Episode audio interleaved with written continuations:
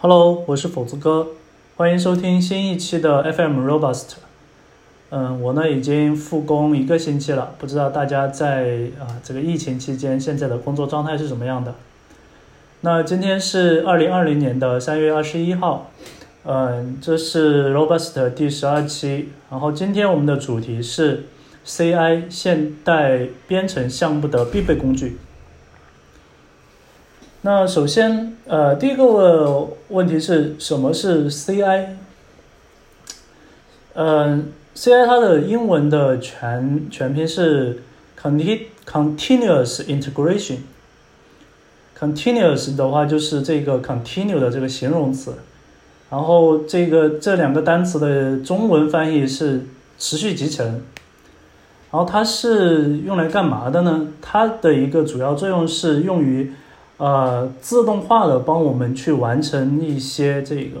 呃构建呀、测试啊等等这些呃命令。它的一个核心点在于自动化，也就是说，在我们这个嗯项目的这个一些呃，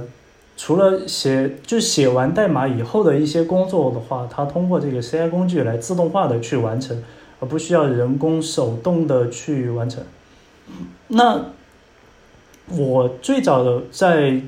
呃，最早开始编程的时候，那个时候我是不知道有 CI 工具的，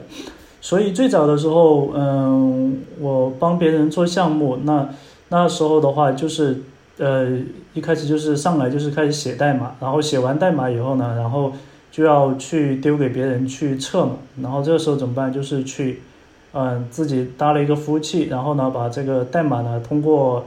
呃，命令行或者是 FTP 工具呢，把这个代码，呃，放到这个服务器上面去，然后让别人去测，然后完了以后要发到正式环境的时候，可能也是这么去搞的。那这样的一个动作的话，其实，呃，不管是在这种规范性质呃，或者是质量把握上面呢，还是在这个就对服务器的这种安全性方面讲的话，其实都不是很好的。所以说，嗯。在有行业里面就嗯出现了 CI 这种自动化的这种工具来帮我们去完成写代码完了以后，然后我们要做一些什么事情，那就通过这个 CI 的这些工具来帮我们完成。那讲到 CI 的话，不得不会不去嗯不去提一下这个 CD。那 CD 的话，其实经常和 CI 的话连在一起，大家叫 CI/CD 嘛，这样的一个。呃，常说的一个编程口语。那 CD 的话，它其实是嗯有两种解释啊，一种解释叫做 continuous delivery，就是持续交付；还有一种解释叫做 continuous deployment，叫做持续部署。就它是两种解释，但是实际上的话，这两种解释的话都可都行得通，甚至有些人就是把它就是。当做是整个一个产品的一个嗯运营嗯从部署到运营的这样的一个流程，就是 CI 到 CD 再到 CD，就中间这个是持续交付，然后最后呢是持续的一个部署。那理想的状态是，当我们写完代码，然后把代码提交之后呢，后边的所有工作都不需要呃研发人员去参与。全部由 CI/CD 的这个自动化代码去帮我们去完成所有的工作，也就是说，我们做了一个修改，那我们把这个代码提交上去。那在 CI 阶段的话，它会去帮我们做呃测试和构建的这样的工作，然后在 CD 阶段的话，它会去帮我们做这个嗯交付和部署的工作。所以，我们研发人员在提交完代码以后，然后就不用管，然后。等待这个 CI/CD 的任务完成之后呢，我们就可以在线上去看到我们的一个效果，而且这一个整个的一个效果，整个的一个流水的呃一个一个任务过程的话，其实它可以直接延伸到这个线上的生产环境。就在呃以前的话，我们会有一个叫做呃交付日，其实也就是像上线的一个 deadline 的这样的一个概念，就是我们这一天。到这一天，我们要发一个什么样的一个版本？然后到那一天，我们要发什么样的一个版本？那其实，在更，嗯，怎么说更前卫的这样的一个概念面，可能就是我通过 CI/CD 的一整套的一个流程把控、质量把控完了以后，我们即使是做很小的一个代码修改或者是功能调整，不需要等到这个发布日，然后再去把这个代码呢发到正式环境上面去，而是直接通过我们整一套的 CI/CD 的流程完了以后，确保你的这个代码 OK 的，它直接就通过这个流程就直接交付到这个生产环境去完成了。所以说的话，在现代的这个编程项目中的话，其实这个 CI/CD 它在呃这个部这个环节是非常的一个重要的，也是在思想理念上面的话，给我们的项目嗯的一个维护和发布，或发布和维护的话是有很多的一个一个想呃冲击和呃思想上的一个拓宽。其实它这里面包含包含了很多，比如说代码质量的检查呀，还有这个安全性的一些检查等等，这些都可以通过呃 CI 工具完成。然后包括这个测试，通过这个 CI 工具来完成自动化的测试，来保证我的这个修改是符合我们的这个预期的。那所以呃。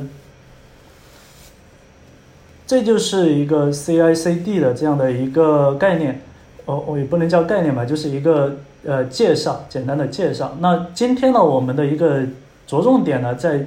在这个 CI 这个点上，呃，CD 的话，我们那个这一次的这个节目呢，不会太多的去延展开来。但其实，在很多情况下，可能这个在 CI 的一些这个，嗯。工具中可能已经包含了部分 CD 的工作在做了。那我下边后边我可能会举例的时候，我可能会讲到。那接下来我们来看一下，就是市面上常见的这个 CI 工具有哪些？那最知名的呢，就是嗯，有一款叫做 Jenkins 的一个 CI 工具了。呃，Jenkins 呢，它是一个开源的一个 CI 工具。然后，嗯，我最早的时候。接触到这个 CI 工具，其实就是接触到 Jenkins，就在我之前的公司里面，然后他们就是用这个 Jenkins 然后来做的。那 Jenkins 的话，原版的是只有英文版的，然后它的使用的很多场景，就国外很多公司都会去用，而且，呃，Jenkins 需要自己去部署自己的一个一个，就它需要自己的环境去部署。然后它的一些使用的特点的话，其实。跟其他的很多 C 呃这种类类同类型的呃 CI 工具其实是差不多的，我后边会去讲到这个 CI 工具的分类啊，还有包括一些里面的一些呃它可能会包含的一些东西。那第二个呢，呃比较知名的是一个叫做 Travis 的 Travis CI 这样的一个工具。那这个工具的话，它其实主要针对的是 GitHub 上面的开源项目。而且它的这个它的一个特点的话，非常的突出，就它和其他很多的这种呃 CI 工具有一些不同的地方，就是它定义了呃完整的一个生命周期，然后就如果你要使用这一套 CI 工具的话，你你的整个的一个流水流水线，就是你的一个。呃，CI 任务的话，你必须按照它的一个生命周期的一个逻辑去处理。比如说，它有这个 install 的这个、这个、这个、这个阶段，然后有这个 deploy 的这个阶段。就它，它是按照，它是按照我们就是，嗯，它已经给你确定了一个大的一个，呃，一个一个执行步骤的一个框架，然后你只能在这个框架里面去做。OK，那。嗯，而且它是因为它是独立于这个 GitHub 之外的，所以说的话，它是需要你到它的一个呃网站上面去，嗯，做一些登记，就是把你的项目什么的都要拉取过来以后，然后才能够做一个监听，然后去对你的项目进行这个呃 CI 的一个流程。而第三个比较知名的是叫做。呃，CodeShip 这样的一个 CI 工具，那这个工具的话，其实我没有去用过，嗯，所以我这里不做过多的一个介绍。如果你感兴趣，可以去了解一下。然后，第四个，第四个，嗯的话是这个 GitLab CI 和这个 GitHub Actions 这两个，我认为其实他们是同样的，就是 GitLab 的话跟其实是跟 GitHub 是相同的这样的一个嗯代码托管平台嘛。但是 Git GitLab 的话，它比 GitHub 更加的开放，它可以让自己去部署。嗯，但单从 CI 的这个层面来讲的话，他们都提供了就是基于这个 Git 仓库的一个呃 CI 的呃工具。然后我后面可能会详细的去，嗯，就是更多的、更多的去基于这个 GitHub 的这个 Actions 这个服务来做做一些介绍。然后，呃，另外有个常见的工具叫做 Bamboo B A M B O O 这个产品。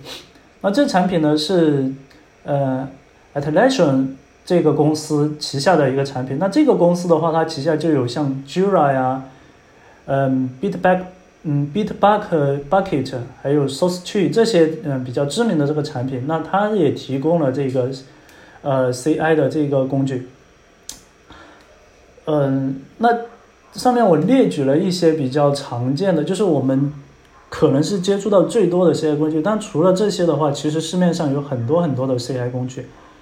那比如说像在嗯呃腾讯内部的话，其实也有自己的这个 CI 工具，呃有蓝盾和这个 Orange CI。那这这些的话，其实都是嗯非常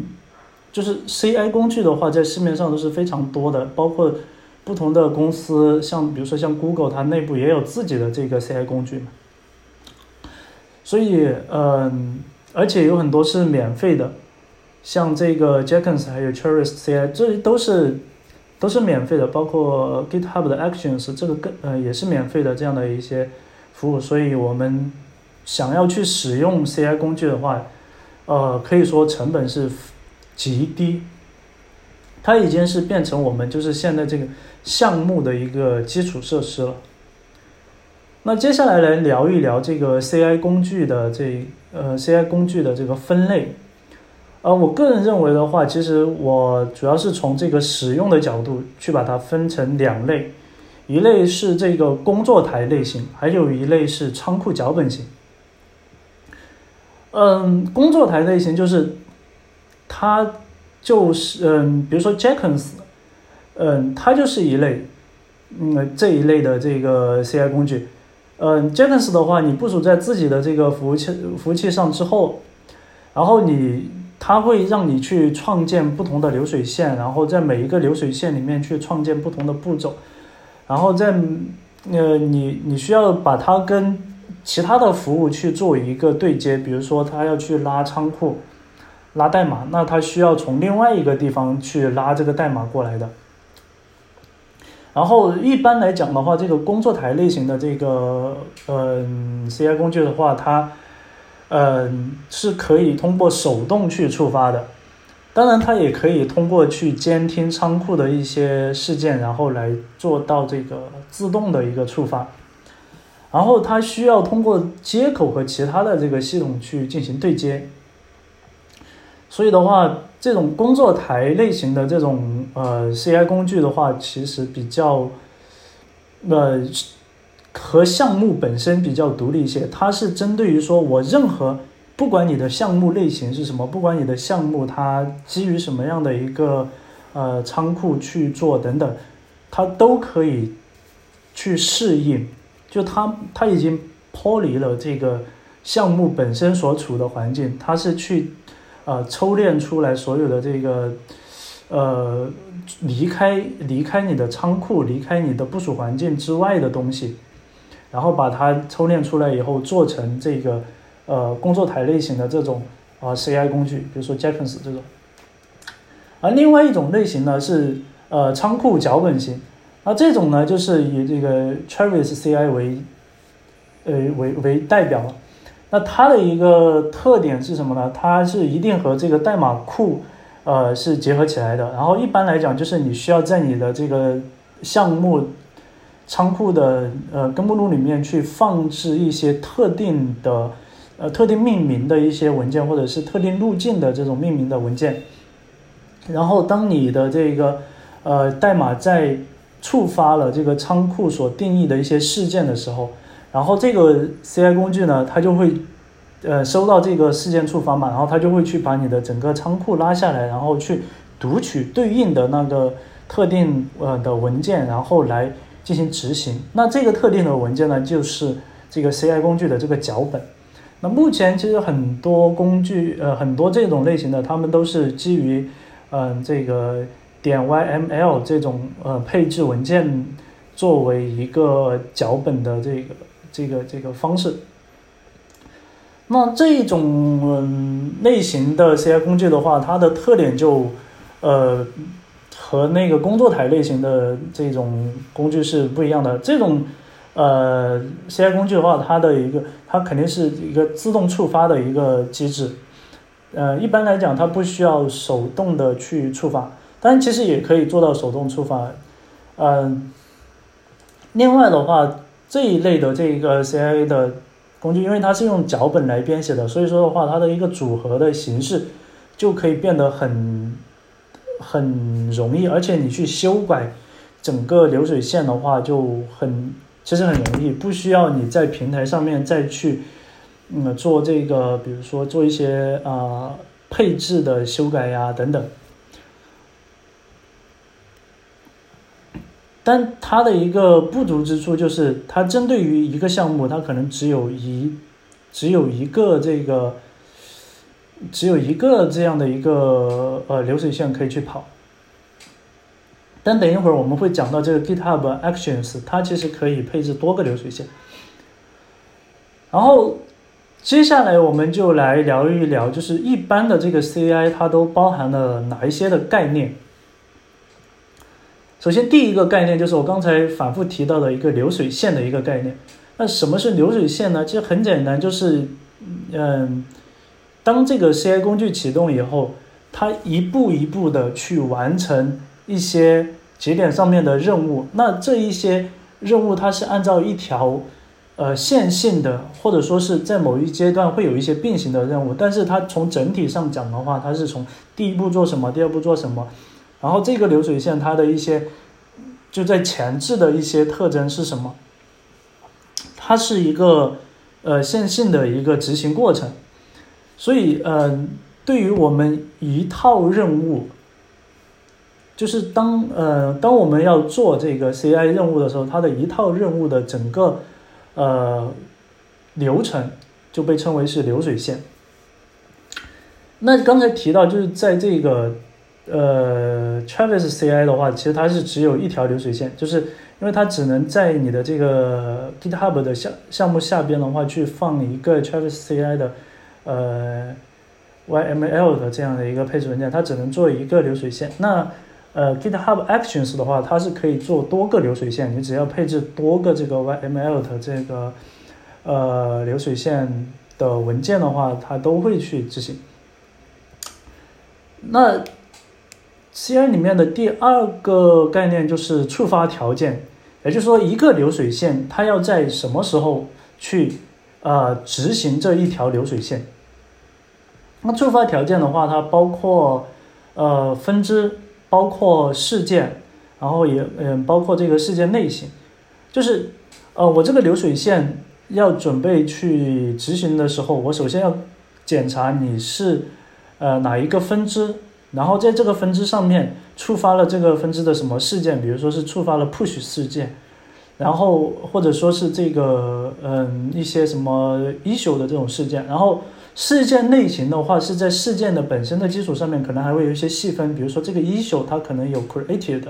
或者说是 comment，就是它可能比如说一个 issue 的话，它有创建呀，或者关掉啊，或者是在评论啊、回复等等这些。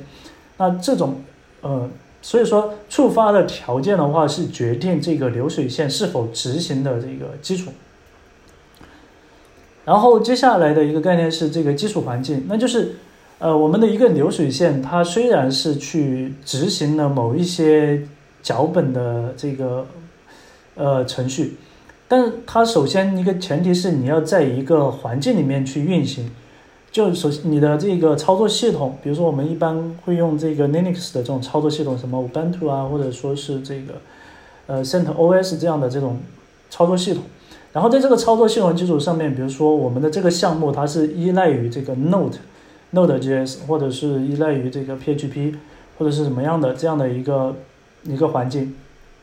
然后可能还需要安装一些另外的其他的一些这个呃软件。那一般在 CI 工具里面，它会嗯会把这些环境的基础环境的话做成这种镜像去，因为现在的这个 Docker 的这种能力化是非常的强嘛，所以呃一般会去做成一个镜像，然后你需要什么样的环境，一般都可以在这个呃 CI 工具的这个呃这个这个社区里面能够找得到。不用担，不用太担心，而且是如果是基于 Docker 的这种环境的话，其实很容易就可以配出来。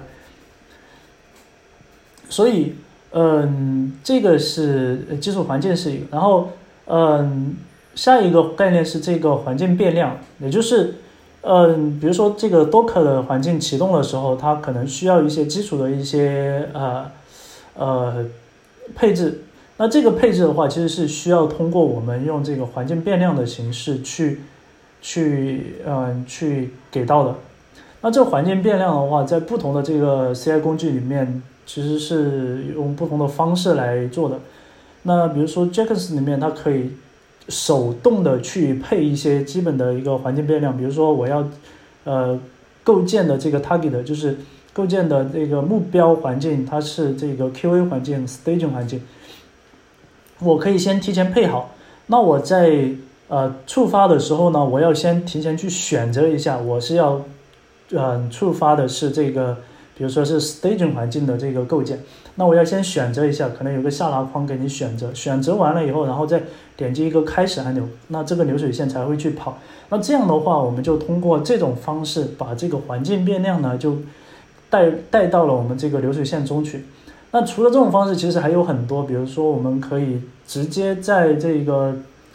呃，我们的这个嗯流水线脚本里面去写上一些环境变量，就是在前置一些环境变量，然后嗯，通过嗯这个 CI 工具的它的一些功能，然后把这个呃环境变量呢把它给先前置进去，也可以是比如说我们有嗯通过这种读取某一个文件。读取从这个某个服务上面拉下来的一个文件，比如说这个，呃，dot env 的这种文件，然后把它拉取下来以后，然后把它，呃，作为这个环境变量，这个呢也需要，其实也需要这个 CI 工具来支持。也就是说，CI 工具的话，它提要需要提供给我们去支持植入环境变量的这个能力。那这种环境变量的话，其实是在。整个前置的过程中，就是流水线起来之前的时候，我们可能要给的。那在流水线执行过程中的这种环境变量的话，那就不一定非得要通过流水线本呃 CI 工具本身的这个能力来做。它可以，比如说可以在流执行过程里面，我自动的这个输出 export 一些这个这个环境变量出来。比如说上一步我执行了某一个操作，然后得到了一个值，然后呢，我把它这个值作为某一个环境变量导出来以后，我可能在下一步还会用到。那这是环境变量，呃，下一个概念呢叫做任务。就任，嗯，一个流水线的话，它可能会包含多个任务。比如说，我这个流水线我包含了，嗯，两呃三个任务。第一个任务是做构建，就 build；第二个任务呢是做代码检查，就 lint 的任务。然后第三个任务呢是做这个代码，呃。安全性，也就是一些比如说这个敏感信息的一些检查。那我有三个任务，那这三个任务的话，它在这个流水线里面，其实它是有两种方式去运行，一种是这种串联的，就是串行的；还有一种是这种并行的。当然，你可以串并行，就搭配起来跑。比如说，可能构建构建 build 的这个任务必须前呃必须跑完以后，然后才能做这个。代码呃哦不对，必须先做完代码检查和这个安全，呃呃就是敏感信息检查以后，然后才能做构建的这种。那这个的话也是 CI 工具它提供的这种能力。但总之而言的话，就是说一个流水线里面它可以包含多个任务。然后，嗯，接下来就是嗯，接下来的概念就是步骤。那一个任务里面，它可能会做多个步骤，比如说这个构建的这个步骤。构建的话，它可能首先你要去安装依赖，然后呢，才能够执行这个构建命令。那安装依赖的话，它可能就是呃，要第一步要去安装某一个或软件，然后第二步才能用这个软件去安装其他的依赖，然后第三步呢才是。真正的进行这个构建的这个过程，所以这个呢叫步骤。那步骤的话，呃，基本上来讲就是只能是串行的，串行的，就是只能是一二三四这样下来的。然后最后一个概念就是插件，就是在 CI 工具里面，几乎所有的这个 CI 工具它都会提供插件，呃，有的也不一定叫插件，有的可能就叫内置服务等等。总之这个。插件的话，它就是帮你去完成特定的这个呃功能，比如说，嗯，它可能需要去嗯去读取某一个文件里面，比如说我们这个呃 npm 包里面的这个 package 嗯 pack package 点 json 这个文件的呃 version 字段，那呃我们也可以通过写命令行去读。但是这样的话，可能嗯写来写去，可能自己马不在乎。那别人可能就提供了一个插件，可以帮助你直接去读这个 version 字段的值，然后呢，再作为一个环境变量呢返回回来。那在下一步下一个步骤的时候，它就可以直接用这个环境变量。那插件有很很很多很多很多。那比如说有像这个。它可以去阻断你的这个 pull request，然后你的这个嗯任务必须要完成以后，就是你的各种检查完成以后，然后它这个 pull request 它才能够嗯才能够通过嘛，才能够让你发起这个 pull request。那或呃不对，是呃你发起了以后，它才能够呃让你去通过。嗯，那。它可可能在这个过程里面，它还会再有一些信息返回回来，就具体它是检查的时候是什么样什么错误呢？然后它可能会需要给你发一个邮件，那这种的话可能就需要用用插件来实现，就是嗯，它在检查过程里面，比如说发现你啊提交了一个这个提交了一个密码什么的东西在你的代码里面，这种是完呃肯定是不符合这个呃安全性的要求的。那这个时候的话。通过我们一个插件，然后把这个发现的这个错误呢，通过邮件的形式告诉给这个嗯开发者，然后让他去解决。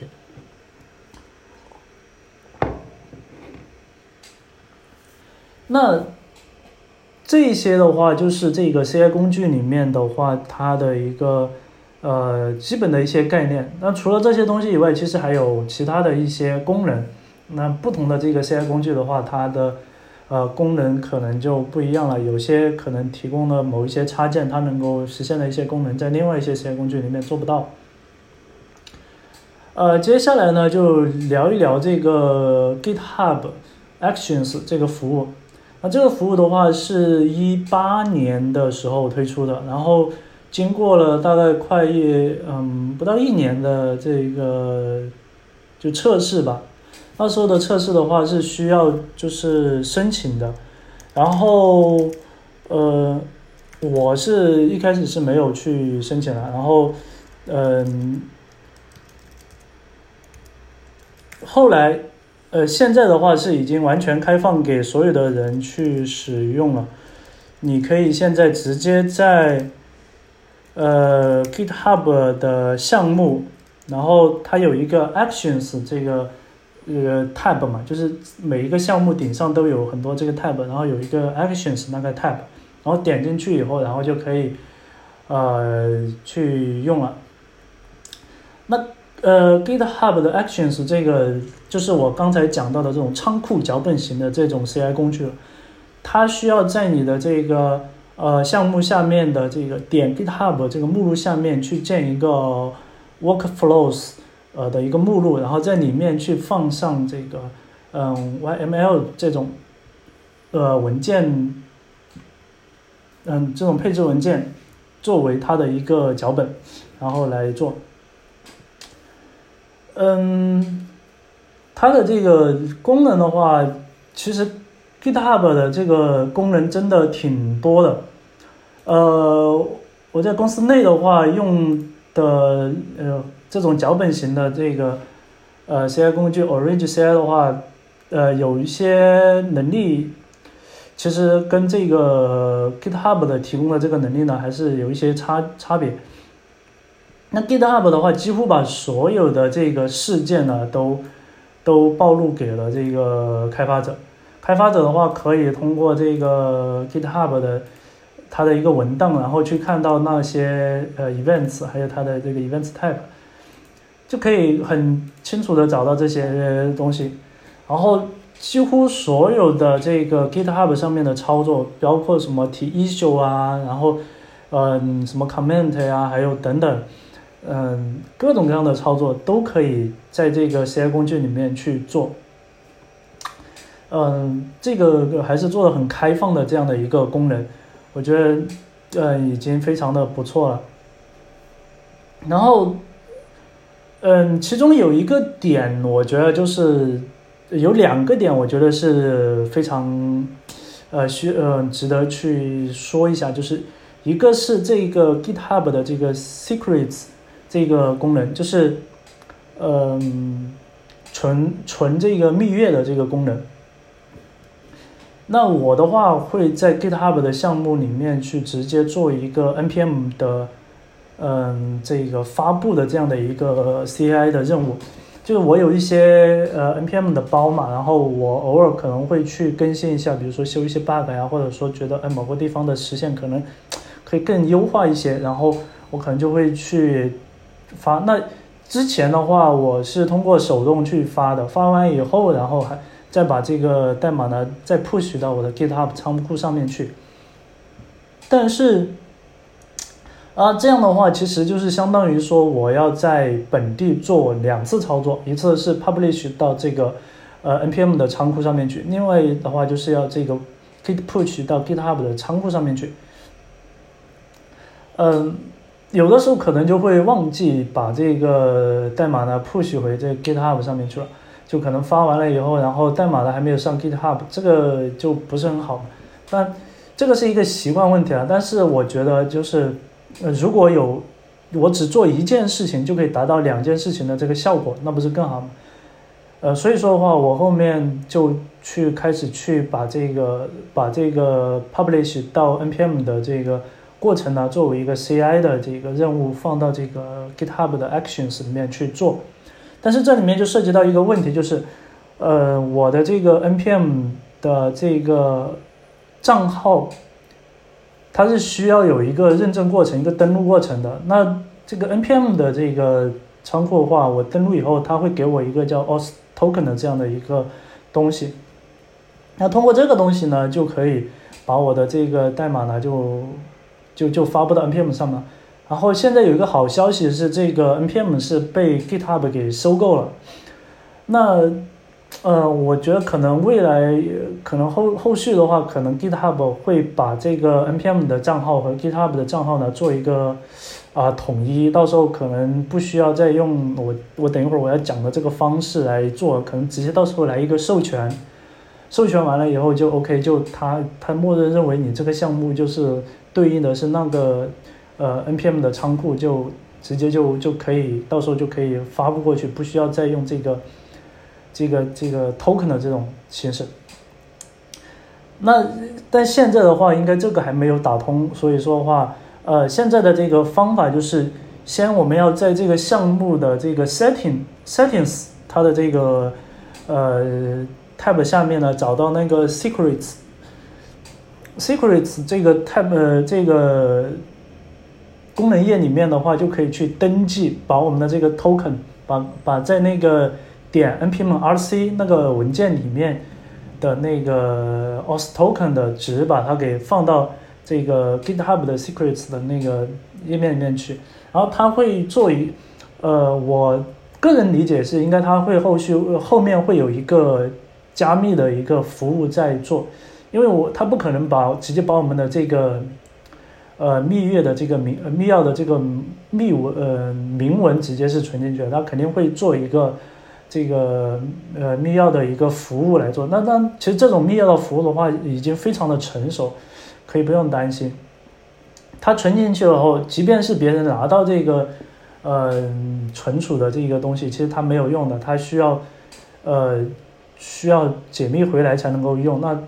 一般来讲都是这个都是很难去呃破解的，这个一般来讲不用太担心，嗯，但是个人的这种账户的密码的话，还是尽量不用不要放上去，这个感觉还是不是很好，毕竟是一个第三方的一个托管服务，这个很难讲。但是像 NPM Secret 呃 NPM 的这个 token 的话，我觉得就无所谓，因为毕竟它现在都已经收购了，如果他自己的这个自己的这个产品的这个。token 都不好好管理的话，可能就啊，我觉得确实不是很好。但现在我们应该觉得这个当做是安全来讲吧，就把这个 token 呢放进去以后，然后这个然后它会给到我们一个就是环境变量，那我命名为是 npm 然后下划线 token 这种呃环呃环境变量，然后呢在我们的这个 ci 的这个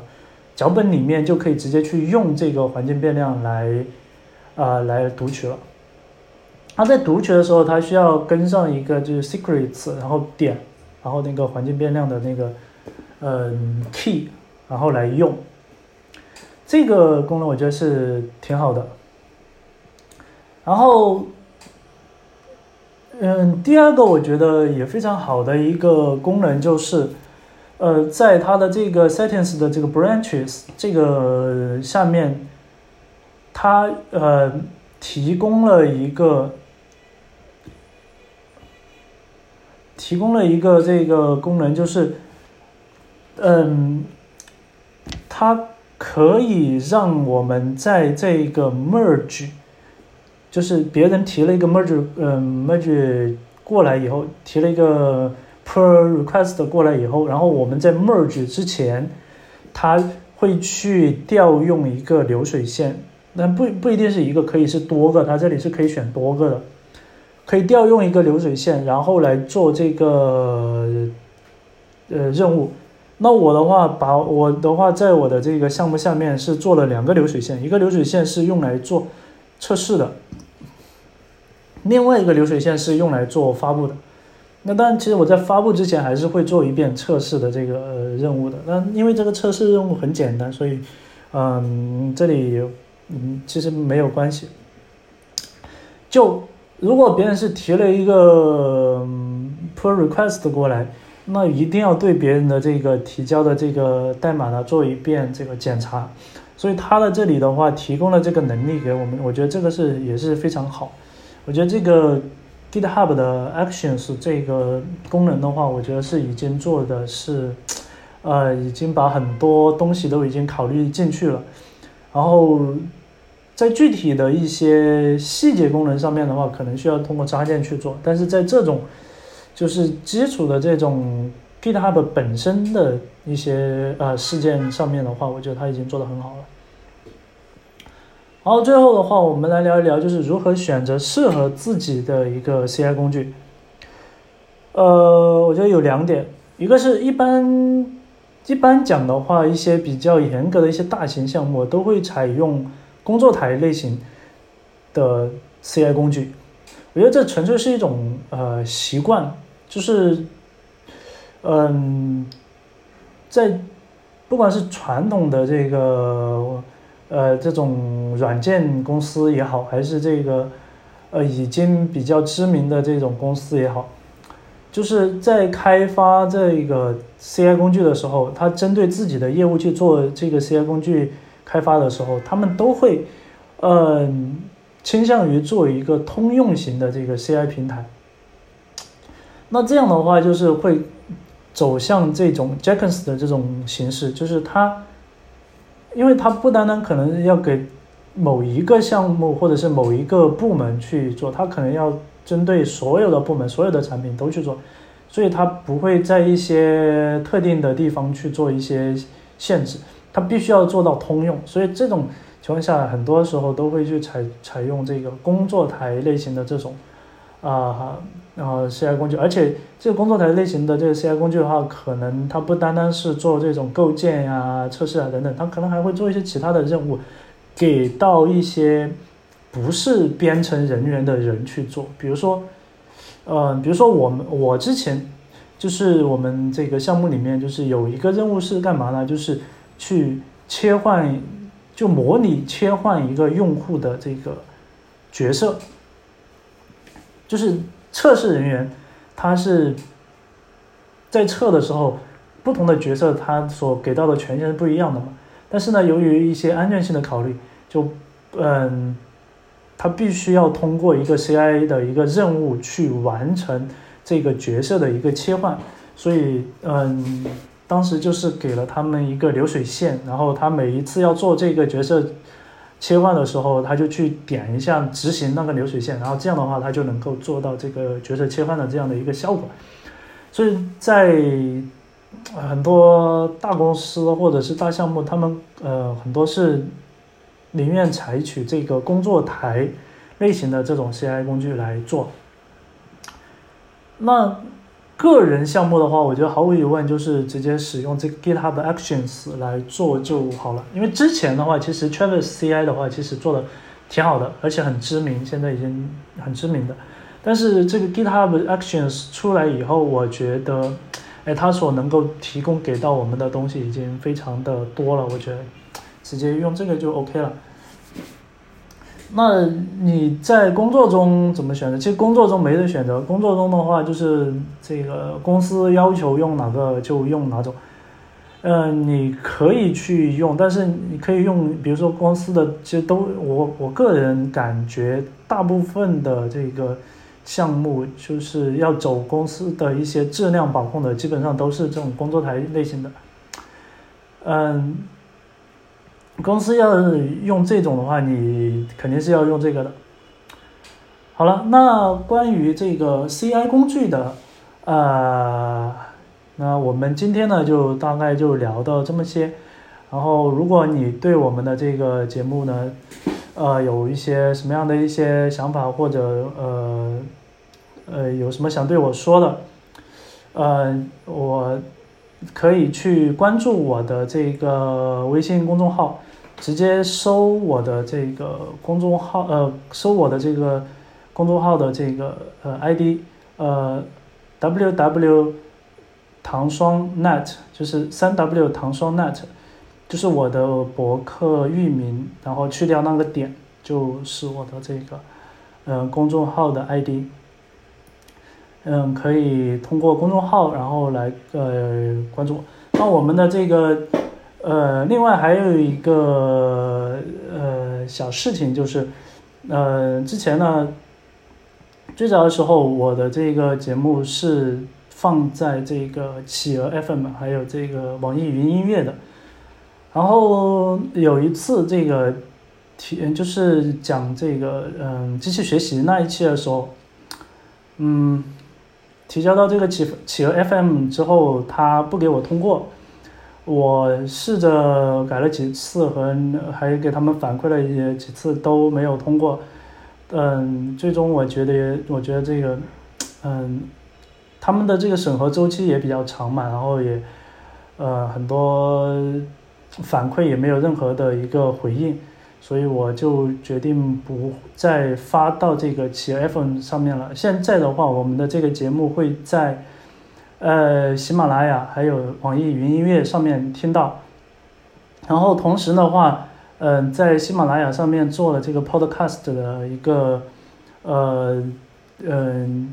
就把把喜马拉雅的这个它提供的这个功能的话提交到了这个 iTunes 上面，所以你可以在这个就 iPhone 或者是 iPad 上面自带的，就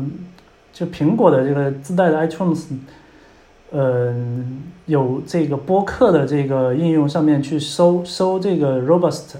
就可以搜得到。所以说的话，我们现在的节目是在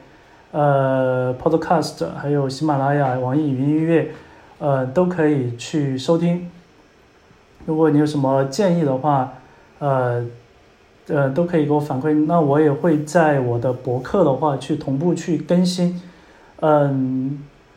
嗯，如果有什么嗯想法呀，或者是觉得嗯有什么改进的地方，也可以提出来。好了，那我们这一期的节目呢就到这里了，感谢收听，我们下一期再见。